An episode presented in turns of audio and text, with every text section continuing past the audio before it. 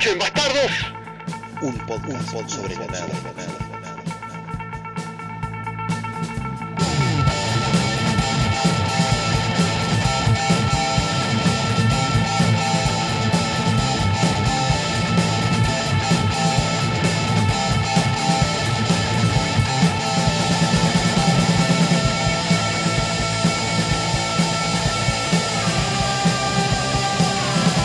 Bienvenidos escuchantes a nuestro séptimo encuentro con los sonidos, a esta lupa caliente quemando la retina del ávido lector de tabloides hegemónicos, esta desconfiada rata que hurga entre los escombros de una quemada biblioteca en Alejandría y encuentra historias enterradas, esta hormiga en algún pasto húmedo, en algún parque, en alguna ciudad, en algún país, en un rincón de este planeta de tierra, agua y desperdicios. Conéctense un rato y escuchen nuestro ritual. ¿Cómo va, Michi? Feliz y satisfecho en algunas culturas. O como diría el gran Nico Repeto, Saracatunga, Catunga, Catunga, todos queremos Saracatunga. Bienvenidos a Escuchen Bastardos.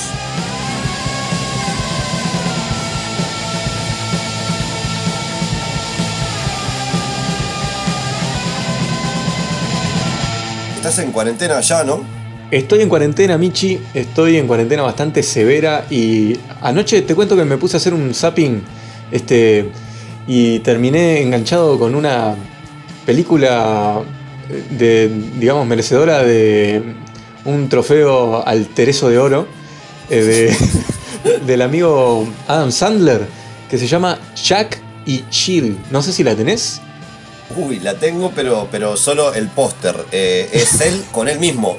Exactamente. Eh, es como un intento de edimorfiarla. eh, Sí. En el que yo pensé que era como marca registrada de Eddie Murphy. Y, ¿Qué necesidad? ah, ¿Qué necesidad? Adam Sandler, eh, a mí me había pasado desapercibida esa película y ayer dije, mi vida es una poronga, así que voy a regalar dos horas de la misma a ver Jack y Jill. Y esta Dos película horas dura, no. dura como hora y media, algo así. Este, Sí, pero te deja, te deja media hora pensando en lo que hiciste. Sufriendo, tipo, Sufriendo. agachado a- eh, abajo de la mesa, de- abajo de la mesa del comedor, tipo en posición fetal, diciendo. ¿Quién me ¿por devuelve qué? esto? ¿Por Tenés que mandar mails y cartas después a, a Hollywood a ver si te devuelven algo por lo que viste. No, y bueno, ¿Te eh, la, la historia es como, bueno, Adam Sandler haciendo de un productor de cine y televisión que, que- que- cu- cuya vida se ve alterada por la llegada de su hermana, Jill, interpretada por Adam Sandler. Y, ¡Qué sorpresa! y es la verdad que un tereso de hora y media. Y lo peor de todo es que tuve que presenciar eh, algo muy triste para mí, que fue el suicidio de Al Pacino, que participa en la misma. No jodas que aparece ahí, boludo. ¿Por qué? ¿Por qué? Eso, sea- es lo que, eso es lo que me dejó la película, consternado, casi llorando, pensando por qué Al Pacino haría esto. Y se trata un poco de un, un tipo que tiene, que es Al Pacino y que tiene una cadena de cafeterías estilo Starbucks que se llama Don Cachino. Este, Ah, yo vi, eh, yo vi ¿Lo eh, el corto ese. No, no, no, no, no, no, no. No, no, no, no, no, no. hacen esa publicidad que la hace Adam Sandler, su personaje, que es eh, el publicista. Y en una parte de la publicidad incluso Al Pacino baila, hace un poco el ridículo y utiliza una frase en la publicidad que dice Say hello to my little glaze o algo así, que es un tipo de rosquilla. Y yo digo, vos Ah, vas a suicidar no solo tu carrera, sino que esa frase, eh, O sea, esa máxima del que- cine. Como que traspasa la cuarta pared de alguna manera, ¿no? Sí. Porque eh, es como que en realidad está haciendo. alude a que. Él, él hace de, de Al Pacino mismo Hace, en, en la película. hace de Al Pacino mismo, sí, es Al Ahí Pacino. va, ahí va. Y- Qué desastre, boludo. Porque y ni sí. o sea, por, por lo menos ponete otro nombre, qué sé yo, sos un personaje, está, listo. Es Hago re una loco. mierda, soy un personaje. No, no, soy yo haciendo una mierda. Yo Claro. mismo siendo una mierda. Yo no sé cuál es la necesidad y no sé por qué no los agentes y esos tipos que tienen eh, no les dicen vos no hagas esta poronga. Igual eh, es como que Estaba, estaba re, re en pedo la gente, boludo. Tengo algo, tengo algo buenísimo, buenísimo. Porque digo, eh, eh, económicamente no, lo- no creo que lo necesite. Me, me pasa que con Al Pacino y con lo último también de Robert De Niro, que digo, ¿por qué este tipo de comedia y eso, viste? Robert De Niro hizo un- una hace poco de. de también de que, donde se, se, se, se entrega, ya tipo es como, "Ta, no tengo ganas de, de Sí, nada, por ejemplo, me yo no, importa nada". no recuerdo muchas, pero me acuerdo una, por ejemplo, la del. Esa que hace como de. ¿Cómo le llaman los yankees a esos empleados temporales? Tipo temp, ¿viste? Que trabajan gratis. Y qué hace ahí con, con la mina esta Anne Hathaway. Y esa es malísima. Y también una del abuelo Dir- Dirty Grandpa, ¿viste? Con, con Esa, esa, esa, esa. Fua, Que además es como no, que derrapa y no es como el perfil Mi de abuelo es Robert un De Niro que uno quiere. Ahí va, mi abuelo es un peligro. Eh, el perfil de Robert De Niro que uno quiere recordar. Para mí Jack Nicholson es el glorioso que se retiró a tiempo. Pa, mal, mal, mal, Por mal, ejemplo. salado, sí, sí. No derrapó nada, en nada derrapó, boludo. Podríamos buscar a ver Jack Nicholson, qué mierda. Este, Mira, eh, de verdad, es que para mí la única posibilidad de, de atribuirle un derrape es la de que está con Morgan Freeman, que se llama The Bucket List, pero para mí ni siquiera es tan derrape. No, eh, es una antes de partir. Es una dominguera de mierda y ta. Ahí va. O sea, es como, bueno, sí, veo verga, obvio, pero ta, pa, Pero zafa, ni tanto. Zafa, ¿viste? Sí. Es como que más, más gaga, es como, que hasta parece que la película la quiso hacer tipo de dos viejitos, ¿viste? Como tipo, uy, quiero hacer Ajá, una película sí, sí. amena, ¿viste? De una, con el amigo Morgan nos, nos estamos retirando de una.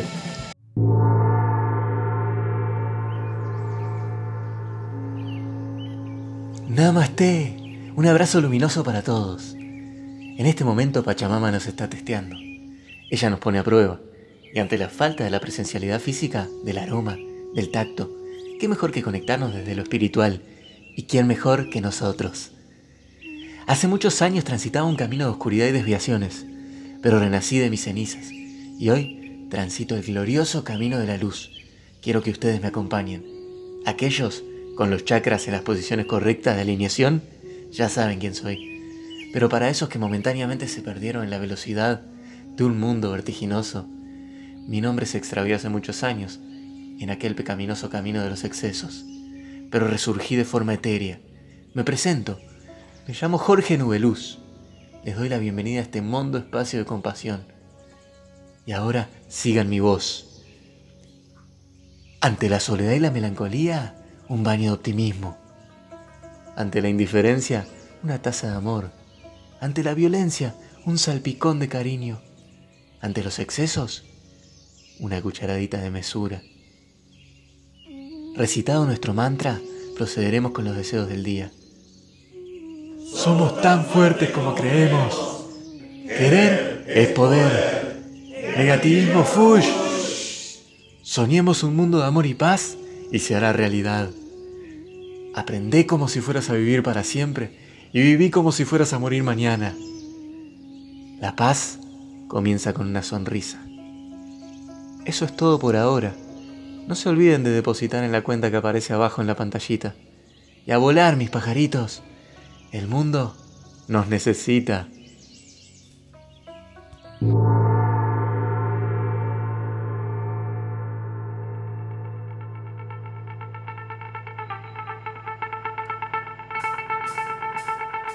También me puse a pensar un poco a raíz del, del Tereso que vi ayer de Adam Sandler, en que en realidad eh, sus inicios de, de- de- como, como director y actor me encantaban a mí. Cuando era más pibe, las películas como Happy Gilmore o Billy Madison a mí me habían recopado Vos sabés que esa, sí, esa ola. Creo que eh, te lo resumo así nomás, hablan de, de- hace como un análisis del loco y habla como de que es tremendo, era tremendo actor, tipo como que el loco, eh, eh, o sea, de verdad la- las críticas y los locos que saben de eso de actuación el- el- lo tienen como el loco como tremendo actor, pero decidió, este, nada, que mi carrera sea una mierda, es tipo, arrancó como, como comediante, ¿no? Como muchos y el loco... Después enseguida está, empezó a ser bueno el humor de Happy Gilmore, que es el típico, ¿viste? Donde aparece siempre este que, que hace de. ¿Cómo es que se llama? Que, que Shooter, hace- Shooter. No, pará. Sí, no no Eh, sé. Yo te digo el, el- el otro. Ah, no, el no. que hace El de animal, decís vos. Es el de animal. El de animal. Sí. Sí, Rod, Ron Schneider o algo así. Rod Schneider. ¿no? Ahí No va, acuerdo eh. Algo así. Ese, que creo que tiene, de hecho, bueno, eh, este- está animal y. Está en todas, creo. Sí, está, Está en todas. Hace como un cameo en todas las. Y siempre grita algo tipo, Es no, no sé qué tipo de atrás, ¿viste? Que hasta ahí Es está perfecto, buenísimo. porque es como. Es raro que te cause simpatía, porque es. Apenas habla en la película, siempre es un personaje medio como bizarro, ¿viste? Como medio como. Eh, parece que esté tipo senil, ¿viste? Tipo viajado totalmente, Ajá, siempre sí, tiene sí. un viaje. Sí, sí, me, repirado. Siempre tiene un pira, sí. Y está, eh, bueno, y, y está Billy Madison, creo que fue la primera. Después vino Happy Gilmore. Después vino el, el aguatero, ¿te acordás? Waterboy. El aguatero. Sí, me acuerdo, sí, sí, sí, estaba, estaba, estaba bien, estaba bastante bien. Y de- estaba bien. Y después metió un papá genial, que para mí estaba buena, pero ya te- era como más tendencia a blockbuster, ¿viste? A- me meto en, en las que tienen una moraleja al final y medio melosa quizás. Ah, sí, sí, bueno, esa junto también a, a- a como si fuera la primera vez, ¿no? Como si fuera la primera vez. ¿Cuál es esa? Con este Drew Barrymore. Ah, cierto, ¿verdad? Que pierde la memoria el tipo. Sí, que es, que es, tipo también dominguera, eh, eh, de re noventas, tipo, eh, va, es del 2004, yo digo noventas hasta el 2010 creo que son noventas para mí, no, 2007 capaz. sí, sí. Hasta una. la Torre Es que Gemela, queda hasta la Torre comprendido. Gemela podemos decir, ahí arrancó todo después. Pa, y Adam. Sandler es re noventas. Para mí yo lo reasocio a los noventas. Bueno, Y- esa que y- vos decís, este, la de la del, la del botija esta, ¿cómo era? Eh, Un papá- un papá genial. Un papá, un papá genial, este. Es también media tierna así, con Sí. una moraleja, qué sé yo, está media graciosa. Seguro Rob Snyder aparece también en algún lado, Está. tipo gritando te iba algo. a decir, te iba a decir, eh, eh, hace de delivery. ¿Te acordás el que le lleva en la bicicleta la comida? Pero ¿qué es el, es, es el, el primo de, de Adam Sandler? ¿Qué onda? Que siempre lo mete en todos lados. Que es un resacado, se sacan un par de veces con el, con el pibito, así como. Ahora es estaba viendo que Rob Snyder tiene un par más también que me había olvidado. Llegó por accidente. Ah, del- sí. del 99. Bueno, esa fue la más. Esa, Animal y esas son lo- la- los hitazos, ¿no? Y, y había una también que es medio, medio pelo, pero. Pero. que capaz- yo, yo por lo menos me la acuerdo que es este de Hot Chick se llama. Este cuerpo no es mío, que es, que es un. es mina, Ah. ponele, tipo, como que cambia de cuerpo. ¿Cómo le encanta Ajá. también? Hay varias películas de cambiar de cuerpo, de eso, tipo de ser un Sí, grande en un cuerpo de chico, así. Ajá, esa no la vi yo, pero sí me suena mucho.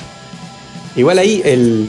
Y Adam Sandler ahí po- post 2000 metió para mí un par de hitazos que me encantaron, que fue La herencia del señor Deeds, esa me gustó pila, Uh, esa está re buena. con Winona Ryder también, y este Locos de Ira, Locos de Ira con Jack Nicholson. Pero ahí está. Uh, está ahí, ves, ahí, eso es un. tiene pasa que tiene Jack Nicholson bomba. que se va a la mierda, además. Claro, mismo, es que Jack Nicholson ahí le da todo el color. Mismo el, el- como la, el guion así, digo, más allá que no es una, una- cosa, viste, top películas, tenés a Pulp Fiction, este, Locos de Ira, pero, eh, Pero en la es- está- comedia, está, bien, está bien sí. buscado, qué sé yo, como comedia, así. El hijo del diablo. mí también, figura. no sé si la el hijo del diablo, uh, el hijo del diablo estaba buenísima. El hijo del diablo está buena. Little Nicky. Ahí va, sí, sí. Es como media chota igual, ¿no? Capaz que si la ves ahora, son esas películas que tenés que ver de vuelta, ¿viste? Y decís, Sí. "Mm, estará buena y la terminas de ver y tipo. "Pa, Creo que no te va a gustar ya". tanto como en su momento. No, ni a palo. ¿Qué sí, más? Y en esa hora que me trajiste el recuerdo, me acuerdo que Adam Sandler actúa toda la película con una muequita en la boca, como para el costado. Sí, sí, pero. Pero debe ser mala igual. No, mala es- actuación. Es, es claro, es literalmente hacer así con la, con la boca para el costado, ¿viste? Tipo, nada más. Es por. Sí. Tipo. Yo lo, lo que también lo que el tipo tiene es, ese- es el sello de él que para mí está bueno, que escribe y dirige también, ¿no? Me parece que, si no me equivoco, todas esas producciones son como de él. Te, te falta otro sello más, que es judío. Es judío. No solo judío, sino que es un actor judío que nunca se cambió el nombre. Adam Sandler es su nombre real. Sí, sí, es verdad. Eso vale. Sí, eso, eso hay que tenerlo en cuenta, ¿no? Como Sí, destaca- sí. destacarlo. Destaca, destaca de una. Este, y salió de, de la camada de Saturday Night Live también, que yo no Ah, vi mirá, esa camada, pero salió de esa como de las primeras. Va, no sé si decir primera, capaz que tiro fruta, pero la noventosa cuando estaba Mac Myers, eh, Chris Rock y otros como que terminaron bastante conocidos. Claro, es verdad. Sí, sí. Mirá, no sé que Mike Myers había salido de, de Saturday Night Live también. Sí, también estuvo de una.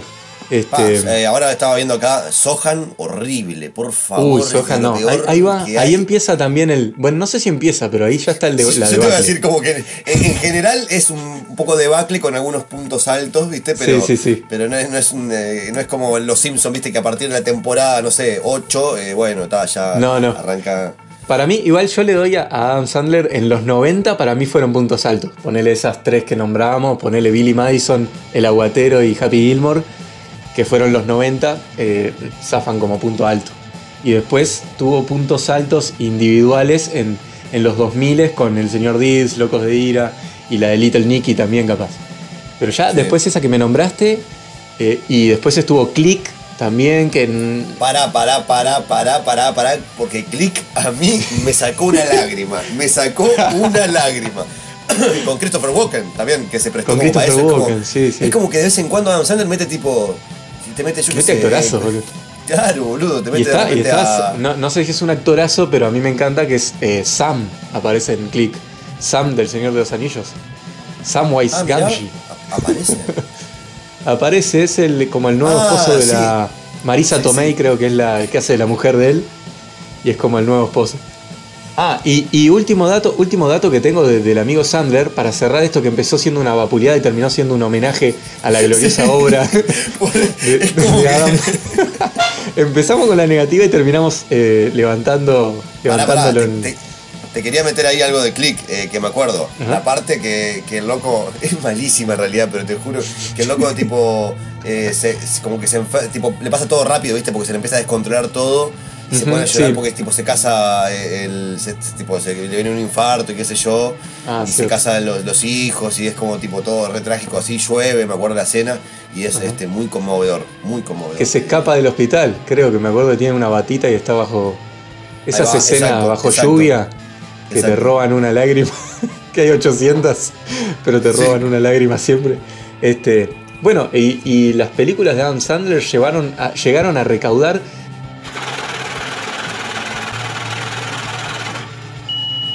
dos mil millones de dólares.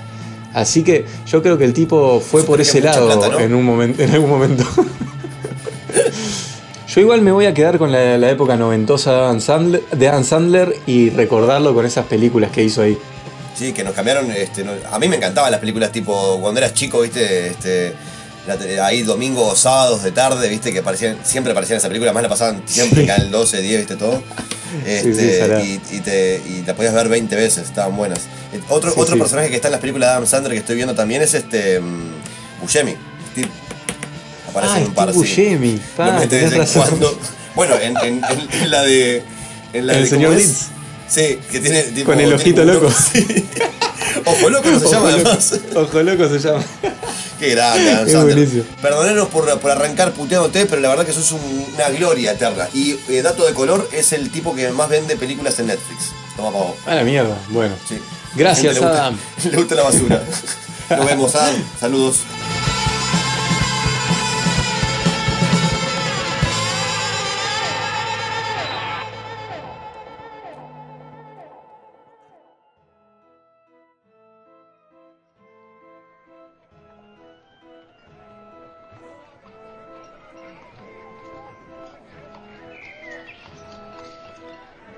Conocí a un chico, fallecido el año pasado, cuya vida fue un prolongado martirio.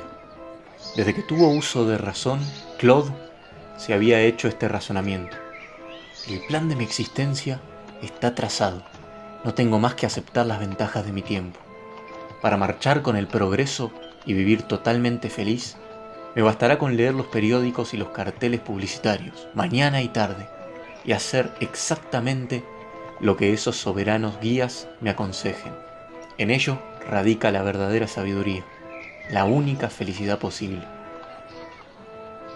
A partir de aquel día, Claude adoptó los anuncios de los periódicos y de los carteles como código de vida.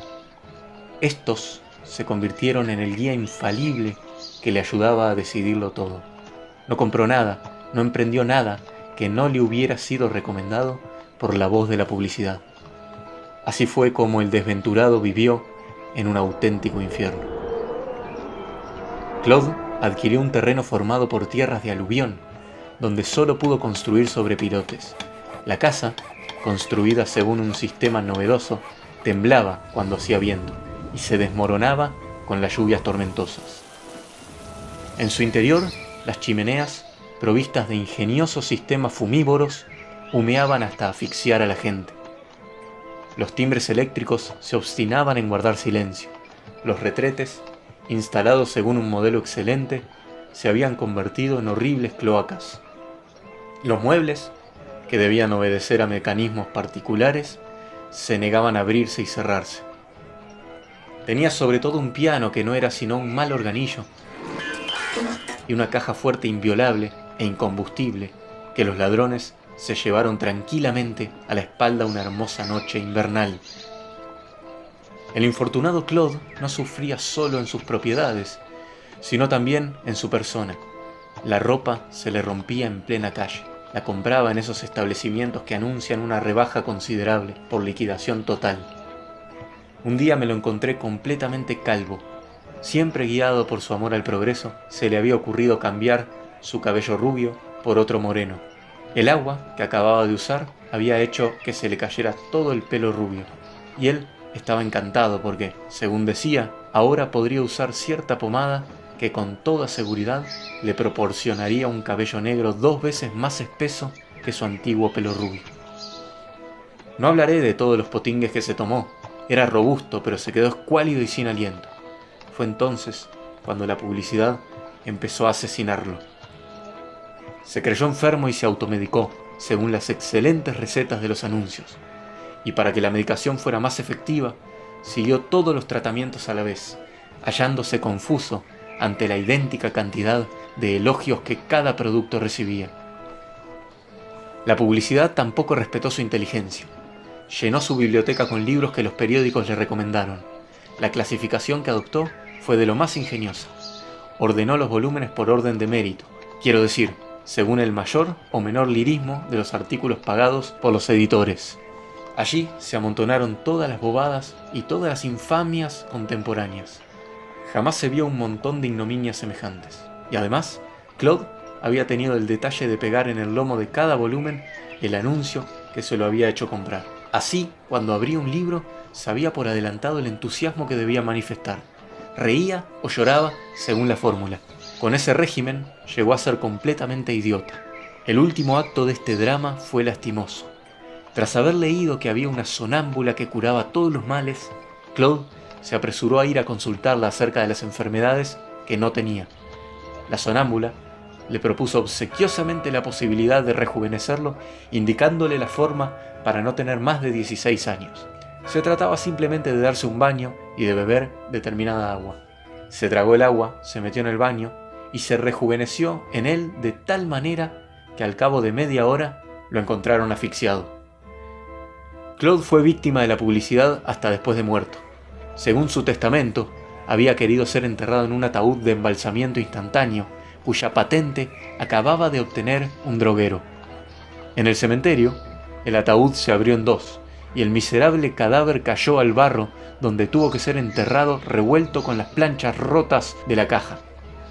Su tumba, hecha de cartón piedra y en imitación de mármol, empapada por las lluvias del primer invierno, no fue pronto nada más que un montón de podredumbre sin nombre.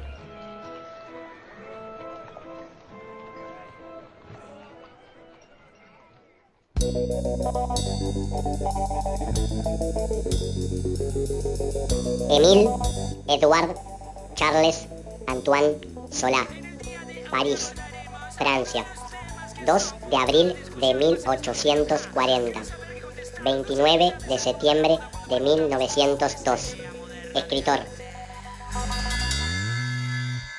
Veo, veo que ves una cosa lamentable que es la falta de interés. El mundo va girando al revés, ya no se puede ir atrás. Estamos al ras del colapso. Bueno, Michi, eso fue una víctima de la publicidad del francés Émile Zola. Un cuento escrito hace más de 100 años que conserva una vigencia tremenda.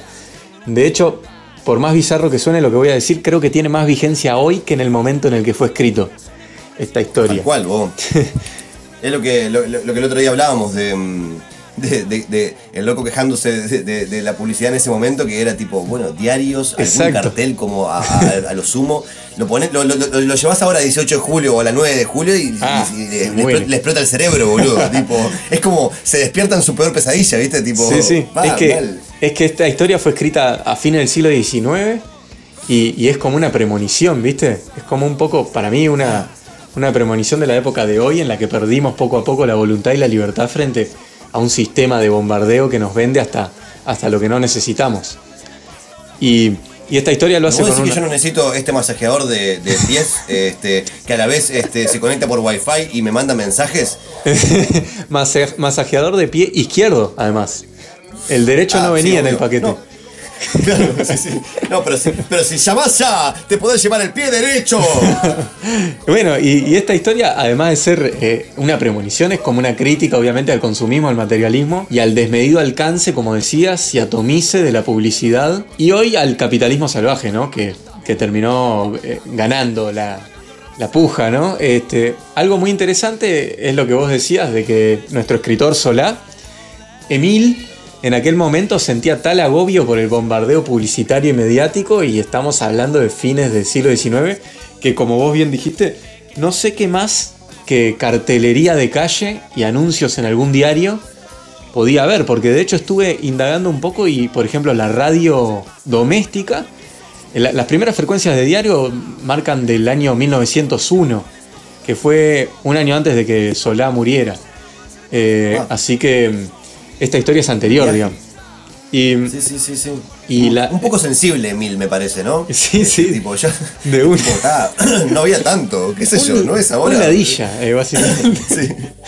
No, pero genial. A mí me encantan estos personajes que, que- que como que son, viste, en- encuentran, encuentran los problemas antes de que pasen, viste, una cosa así. Ah, es tal como cual. tipo, va, ahí ya era un problema igual, pero. Sí, igual eso, ¿no? Eh, en realidad, este, tampoco es que se pueda juzgar la historia con ojos de otro tiempo, como estamos, digamos, haciendo cual, pensando en pasado, pero sí se puede destacar que en esa época fue, estuvo la segunda revolución industrial y mucha migración de gente del campo a las grandes ciudades. Lo que debe haber lle- conllevado un, un cambio y, y un atomice publicitario en ese objetivo, ¿no? De, la- Exacto, de sí, las sí, grandes ciudades. El protagonista de, de nuestra historia, eh, Claude, decide guiar su vida por la premisa de hacer absolutamente todo lo que la publicidad le sugiera. Y encuentra así que construye una casa defectuosa en un terreno inhabitable, la llena de muebles fallados, posteriormente continúa con su propio cuerpo metiéndose todos los remedios y pichicatas que le sugieren los laboratorios para terminar rápidamente enfermando y al final acude a una bruja que lo termina de matar con una sugerencia de cura casera, digamos. Excelente. Genial. E incluso post-mortem, para cerrar este ciclo desgraciado de la publicidad, le, juega una última jugarreta a la publicidad porque Claude compra un ataúd defectuoso que se termina partiendo a la mitad y el cuerpo, su cuerpo sin vida termina descansando en la tierra. Este, bueno, y esta historia supone, en mi opinión, este, algo muy premonitorio de la tendencia materialista y consumista que se desarrolla en el siglo XX, finalmente, ¿no? Cabe destacar que Emile Solá es el creador del movimiento naturalista, movimiento artístico y literario, y de otras artes también, que vendría a ser, en sus palabras, la aplicación del método científico en la literatura. Este movimiento surge en Francia en la segunda mitad del siglo XIX y se opone al movimiento establecido que en aquel momento era el romanticismo.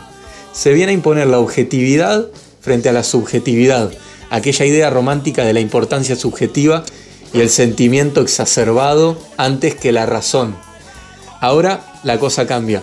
Según Solá, la función del escritor viene a ser presentar personajes cuya conducta psicológica y moral sea un reflejo del hombre de la época, es decir, producto de la influencia del medio.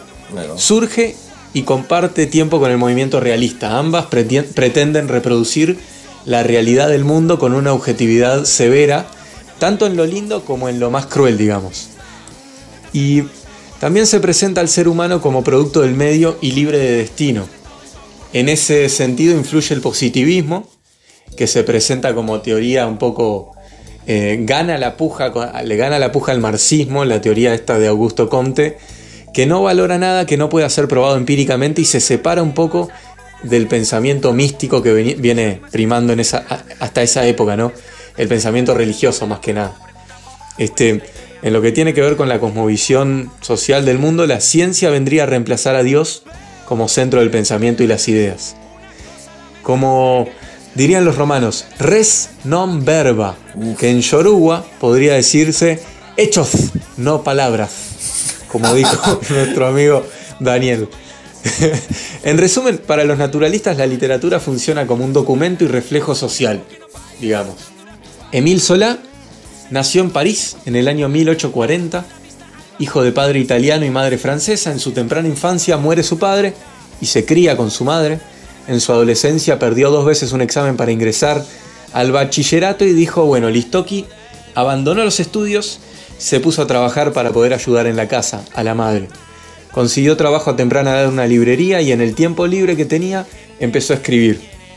Entre 1871 y 1893 concluyó su proyecto, perdón por mi francés, Le Rougon Macquart, Uh, que fueron exquisito. Que fueron 20 novelas escritas por Emil, un proyectito apenas ambicioso. Sí, sí, sí. Y, esta- y estas terminan sentando la base y fundación del movimiento naturalista. Esta obra pretende estudiar los defectos hereditarios de una familia originaria de Plaisance a lo largo de cinco generaciones. O sea, escribió 20 novelas que cubren cinco generaciones Sí, de una sí. familia Se fue la mierda, eh, en Francia. medio, medio fanático. Desarrolló a la par la macrohistoria de Francia de época, social, política, etc., con la microhistoria de una familia y sus integrantes, cubriendo así la característica documentalística que decíamos previamente del naturalismo. Bueno, con respecto a esta serie de novelas, Solá dijo, quiero explicar cómo una familia, un pequeño grupo de seres humanos, se comporta en una sociedad, desarrollándose para engendrar 10 o 20 individuos que parecen a primera vista profundamente distintos, pero que el análisis muestra íntimamente ligados los unos a los otros. La herencia tiene sus leyes, como la gravedad. A mí me parece muy interesante esto que dice el tipo, Emil, porque él pensaba que somos producto del ambiente y del medio en el que nos criamos. Creo que para la época es un pensamiento de avanzada, ya Sí, que incluso para el día de hoy a algunos les cuesta entender como el hecho de que nadie nace asesino o chorro y hay un sistema de desigualdad social y de crianza violenta que puede incidir. En el 1800 ya Emil lo sabía eso. Y hay pelotudos que no aprendieron nada 200 años después. y al día de hoy muchos no lo quieren entender. Una cuestión influyente en la vida de Emil que hay que destacar fue en el año 1897. eh, Solá se implicó en el caso Dreyfus, que fue un militar francés de origen judío culpado falsamente de espionaje. El novelista interviene en el debate, dada la campaña antisemita y la persecución al pueblo judío en Francia en aquella época, y apoya la causa de los judíos franceses. Escribe varios artículos donde figura la frase La verdad está en camino y nadie la detendrá. Publica críticas y denuncias al injusto proceso, lo que le termina costando un año de cárcel. Al salir, y agobiado por el reconocimiento del tema, Solá se exilia en Londres hasta el año 1899 que decide volver a París. Ahí continúa denunciando el proceso y el injusto encarcelamiento de Dreyfus. Y el 29 de septiembre de 1902 murió en su casa, supuestamente asfixiado, pero más probablemente asesinado por alguien que tapó la chimenea de una estufa. Ya uno de los abogados de Dreyfus, Fernand, Fernand Laborie, había padecido un intento de asesinato. Solá y su mujer habían cenado y hablado sobre la última edición de los tres primeros tomos de sus Le Quatre Evangiles, para cerrar con un francés de mierda la columna, se acuestan y a la madrugada la mujer se encuentra enferma. Cuando va al baño y regresa, encuentra a Solá despierto y también mal mareado. Y cuando Emil se levanta, cae al suelo. Su mujer intentó llamar al servicio, pero también se desvanece en la cama. La investigación se ha eh, reavivado en esta segunda dirección recién en el siglo XXI cuando los libros de Solá se reeditan. A los cuatro años de morir, la justicia encuentra a Dreyfus finalmente inocente y lo liberan en el año 1902. La obra de Émile Solá va desde el año 1864 al 1902, más de 20 novelas publica, cuatro libros de cuentos, poesías y ensayos. Así que eso fue un poco de la vida y obra de don Émile Solá. Salud. Salud.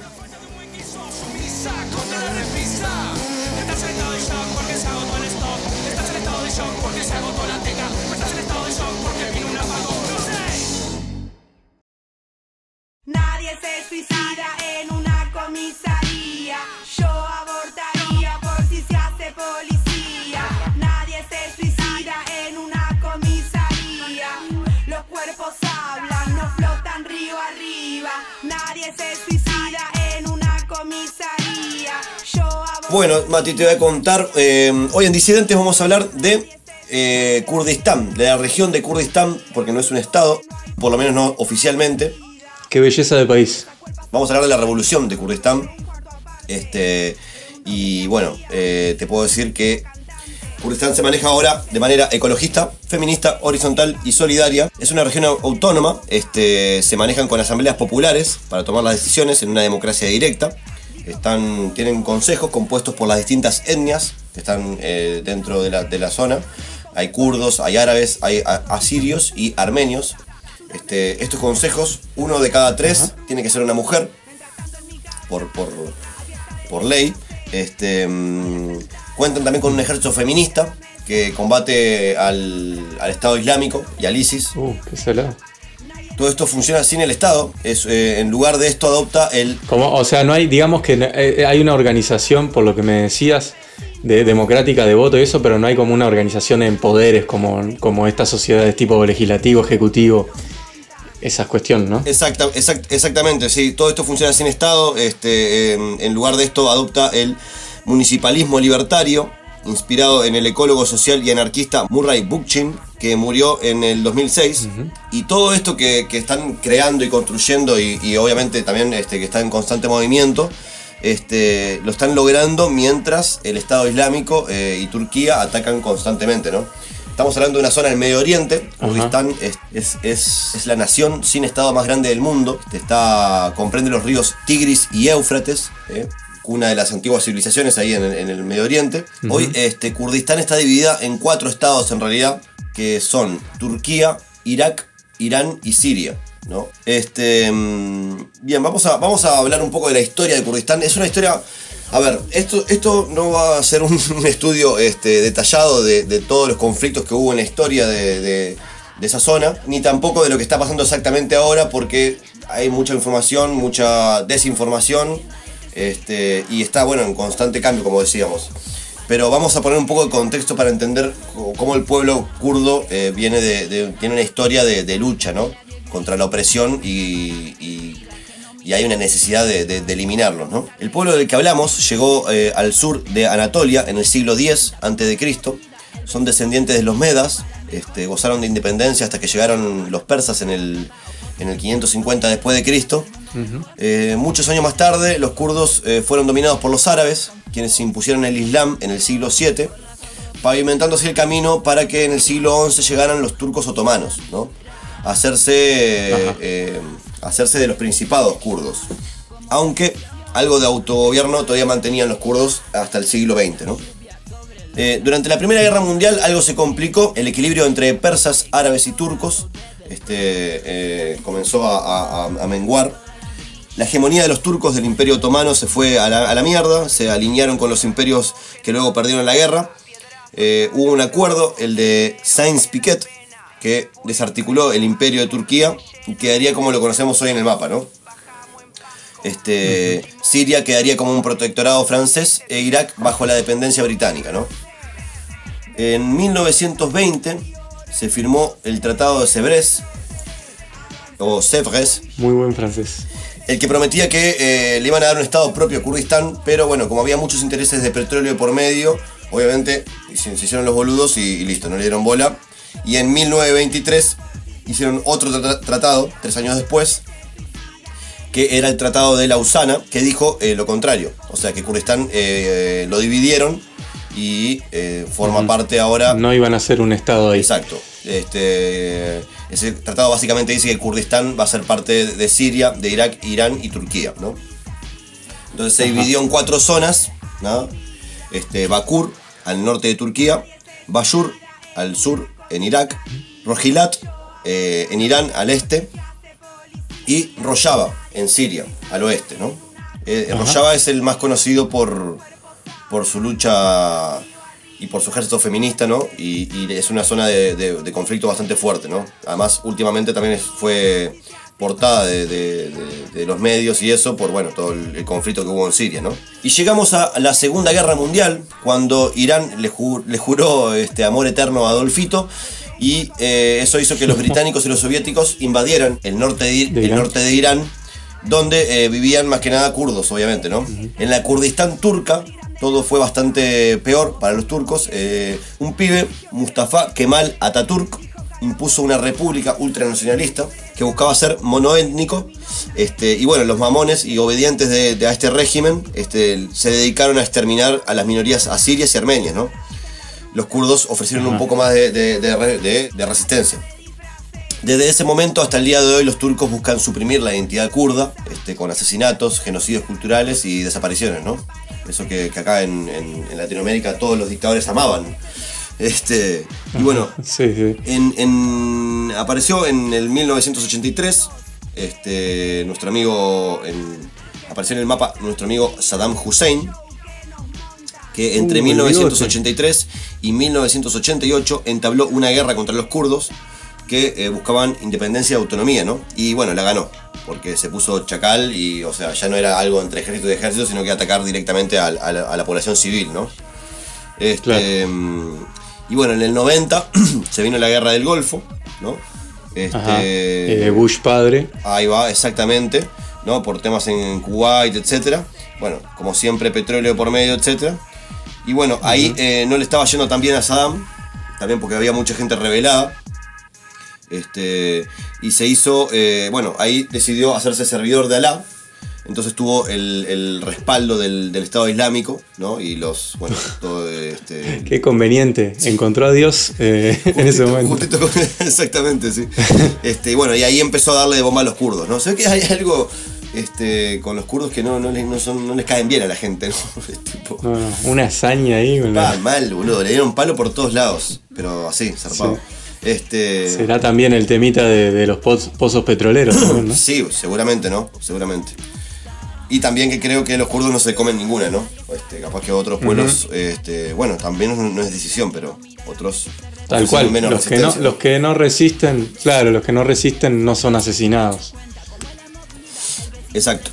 Este, y bueno, ahí está, se metió eh, con el tema este de Saddam, se le estaba dando de bomba eh, a, los, a los kurdos, se tuvo que meter la ONU, raro, este, con los yanquis, ¿no? encabezados por los yanquis, este, porque estaba llenito de petróleo, y, ta, y ahí se, instaló en, en, en Kurdistán, este, en, en algunas regiones, eh, un gobierno de facto este, autónomo. ¿no? Ajá. Y básicamente eso, a- hasta el día de hoy también este, mucha intromisión internacional. Este, Sí, gobierno de facto, gobierno de facto autónomo suena como raro, ¿viste? Es como sí, sí, sí, no, Si la ONU lo puso la autónomo. ONU, es como tipo nada, ¿viste? ¿Qué sé yo? Este, Sí. Ahora, no, hasta ahora no, no, no hay como una organización. O sea, lo que hay ahora en Kurdistán es esta organización que es un confederalismo democrático. ¿tá? Este, Pero bueno, más o menos vemos que, bueno, eh, hasta el día de hoy sigue siendo objeto de, de ataque constante por parte también del, del gobierno turco, que hasta el- a principios del 2020 eh, hizo un ataque a, a Kurdistán, a la parte que, que forma parte del Estado turco. Este, También por, por eso, por intereses petroleros y, este, capitalistas, ¿no? sí, Este, por plata y poder. Exacto, exacto. Y bueno, está nada. eh, ahora, hasta ahora, el, el- en Kurdistán este, se maneja con un confederalismo democrático, que es bueno la autogestión de comunidades locales organizadas en consejos, en consejos abiertos, que toman las decisiones de forma democrática y directa, ¿no? Ajá. Eh, es anticapitalista porque apunta a una economía basada en comunidades ecológicas que responda a las necesidades fundamentales de la sociedad y que a su vez proteja el medio ambiente, ¿no? Obviamente el capitalismo no va de la mano de la ecología, así que Sí. tiene que ser de por sí eh, este, anticapitalista. Tal cual. Eh, y todo esto se ve envuelto por la liberación general de la mujer, ¿no? Eh, si la mujer no es libre, no, no puede haber un Kurdistán libre. Este, entonces no te puedes librar del capitalismo si no te libras del Estado, y no puedes librarte del Estado si no te libras del patri- patriarcado. Que creo yo, a mi entender, que es la, la- la lucha más importante que está, está obviamente constantemente en- y en todo el mundo pasando. Este, pero que Kurdistán no, no, es, no es la excepción, ¿no? Dentro de la revolución, las mujeres kurdas este, también sufrieron, como hablábamos en el, en el episodio anterior, con Emma Goldman y bueno, con, con nuestro amigo Lemebel. Sí. Entonces, las mujeres formaron un espacio propio de ellas, este, para donde analicen y toman decisiones, ¿no? Y después las presentan a- a- a- ante los consejos. O Perfecto. sea, con lo que tiene que ver con, con la libertad de expresión, con la, este, bueno, el- hay un tema también cultural y religioso muy fuerte ahí, pero lo que sí este, intentan siempre en Kurdistán es que la religión sea algo meramente cultural, no tenga nada que ver con lo político, ¿viste? Claro, que no Eso tenga incidencia en la eh, política. Entonces aceptan todas las etnias, eh, eh, la, la- eh, la, mm, multiculturalidad está, está aceptada, incluso fomentada, y la, la religión también, o sea, pero no- que no tenga incidencia en lo, en lo político, ¿no? Está perfecto. Este- Está genial. Y bueno, lo cierto es que el ejército revolucionario kurdo está dándole una lección al mundo de, de una vida sin Estado que se contrapone con la modernidad capitalista hegemónica que conocemos, ¿no? Que claramente no está logrando ocultar las consecuencias de sus formas de relacionarnos y del impacto ambiental, ¿no? Claramente el- el- está quedando bastante obsoleto el, el capitalismo y habría que empezar a buscar nuevas formas porque creo que eso, o sea, pensar en un, en un estado capitalista y ecológico, viste, como me parece que, que es como se contraponen la- las ideas, ¿no? Sí, son Ya sea contradictorios. ecológico o antipatriarcal o todo, o sea, me parece que es la base, viste. Sí, coincido. Y bueno, el pueblo kurdo está, está construyendo, a pesar de recibir constantes eh, ataques de todo tipo, ya sean por medio de armas eh, o, o- o de los boicots. Otra cosa que está haciendo el, el- el- el hermoso gobierno de Turquía es, por ejemplo, eh, cortarle la entrada de agua. Están llenando de represas en los ríos importantes que pasan por Kurdistán. Este, y, y nada, y les, les limitan el acceso al agua, ¿viste? Ya es como... Sí, sí, es un genocidio, son unos sucios. Me, me encanta que más complicado el panorama no puede ser, ¿no? No, o sea, no, y los locos están, o sea, al, al ver cómo están logrando estos, estos cambios y, y con, con el, el- el empoder- el- el empoderamiento y con las ganas que él tienen dentro de todos estos ataques y todo eso, la verdad que es para aplaudir y levantarse y aplaudir porque no, no me queda más que destacar a, a Kurdistán y a esta revolución que me parece que va a dar que hablar mucho y hay que estar muy atento y Sí, seguirla. zarpado, muy interesante. Así que nada, Kurdistán está luchando por eso, por una sociedad basada en el espíritu rebelde, la multiculturalidad y la solidaridad. Salud. Salud.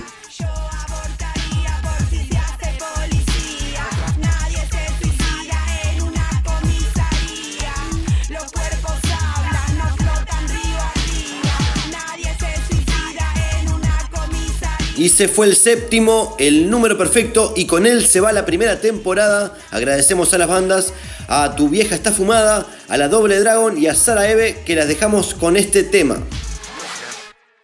Estaban justo a punto de perder cuando se levantaron a quitarnos el poder. Estábamos a punto de poder, nos bailaron las alas y perdimos el poder. Hay muchos intereses que perder, muchos viejos de mierda desde siempre en el poder. Se ve que tienen miedo de perder, se ve que tienen miedo, mucho miedo, mucho miedo de perder. Ahora que la llama se prendió, se ilumina la historia y ya sabemos qué pasó. El viejo tirano regresó con un peinado nuevo y el